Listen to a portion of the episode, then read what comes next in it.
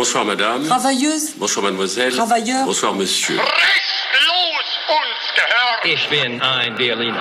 Comprenez-vous qu'à 67 ans, je commence une carrière de dictateur? Vous m'avez fait honte I have a dream. Je vous ai compris En 1894, le capitaine Alfred Dreyfus est accusé d'espionnage au profit de l'Allemagne.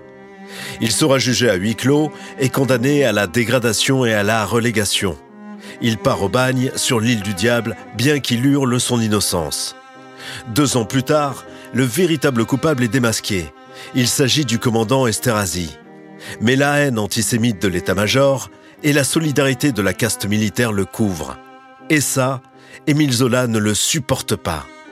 Dans une France divisée, ce 13 janvier 1898, paraît dans le quotidien L'Aurore sa lettre ouverte J'accuse, qui est adressée au président de l'époque, M. Félix Faure. Émile Zola y raconte sans détour ce qu'il sait de l'affaire Dreyfus et par là même dénonce les coupables qui ont envoyé un innocent en prison. En publiant cette lettre ouverte où il nomme un à un tous les protagonistes, il espère être jugé pour diffamation permettant à Dreyfus de bénéficier d'une révision de son procès et ainsi faire la preuve de son innocence. Voici donc J'accuse. Monsieur le Président Félix Faure, vous apparaissez rayonnant dans l'apothéose de cette fête patriotique que l'Alliance russe a été pour la France, et vous vous préparez à présider au solennel triomphe de notre exposition universelle qui couronnera notre grand siècle de travail, de vérité et de liberté. Mais quelle tache de boue sur votre nom. J'allais dire sur votre règne que cette abominable affaire Dreyfus. La France a sur sa joue cette souillure. L'histoire écrira que c'est sous votre présidence qu'un tel crime social a pu être commis. Et c'est à vous, monsieur le président, que je la crierai, cette vérité, de toute la force de ma révolte d'honnête homme. Pour votre honneur, je suis convaincu que vous l'ignorez.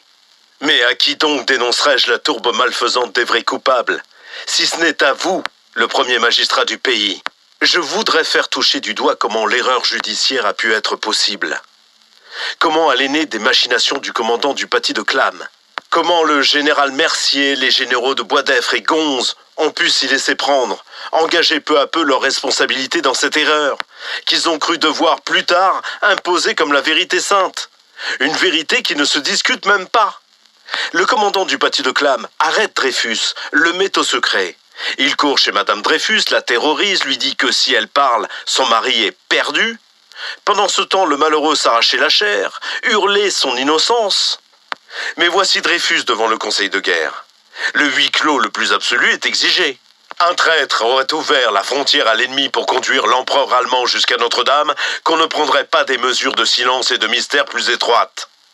La nation est frappée de stupeur, on chuchote des faits terribles, de ces trahisons monstrueuses qui indignent l'histoire, et naturellement la nation s'incline.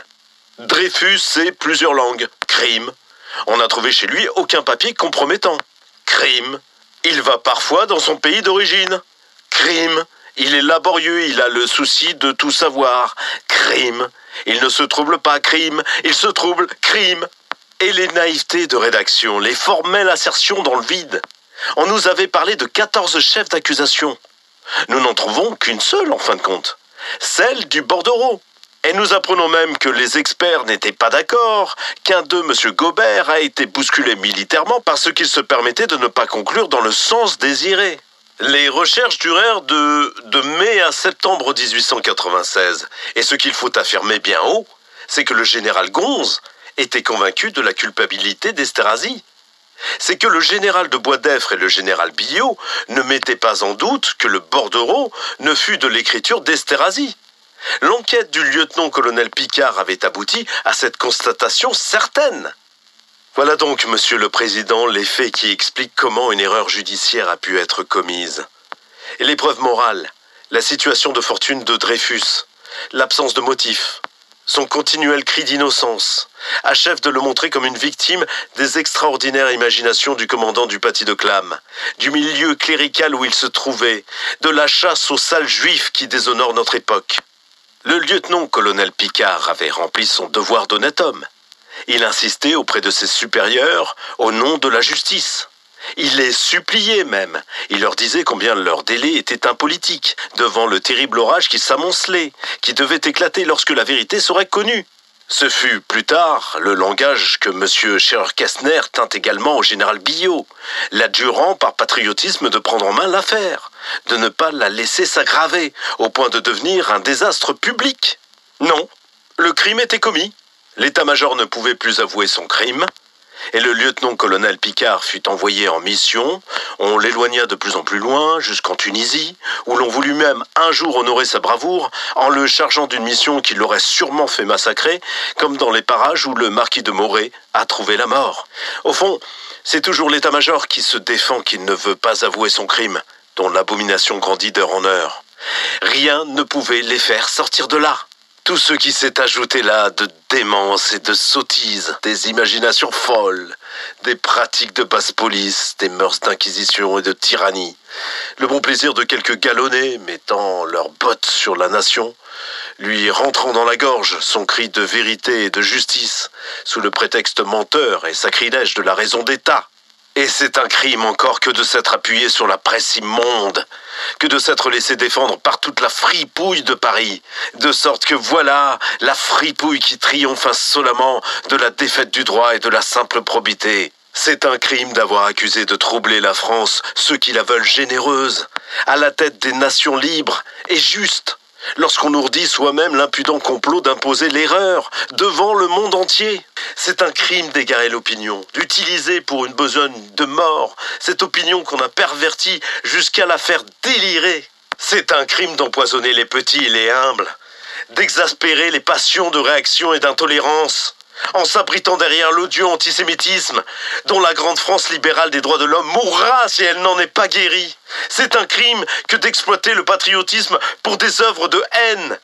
Et c'est un crime enfin que de faire du sabre le Dieu moderne, lorsque toute la science humaine est au travail pour l'œuvre prochaine de vérité et de justice.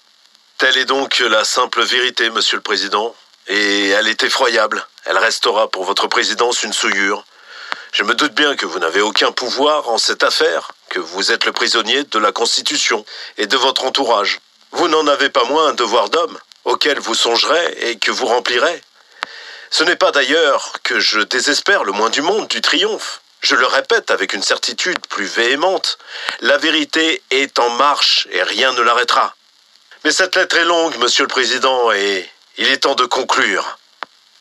J'accuse le lieutenant-colonel du Paty de Clam d'avoir été l'ouvrier diabolique de l'erreur judiciaire. En inconscient, je veux le croire. Et d'avoir ensuite défendu son œuvre néfaste, depuis trois ans, par les machinations les plus saugrenues et les plus coupables. J'accuse le général Mercier de s'être rendu complice, tout au moins par faiblesse d'esprit, d'une des plus grandes iniquités du siècle. J'accuse le général Billot d'avoir eu entre les mains les preuves certaines de l'innocence de Dreyfus et de les avoir étouffées, de s'être rendu coupable de ce crime de lèse-humanité et de lèse-justice, dans un but politique et pour sauver l'état-major compris. J'accuse le général de Boisdeffre et le général de Gonze de s'être rendus complices du même crime. L'un sans doute par passion cléricale, l'autre peut-être par cet esprit de corps qui fait des bureaux de la guerre l'arche sainte, inattaquable.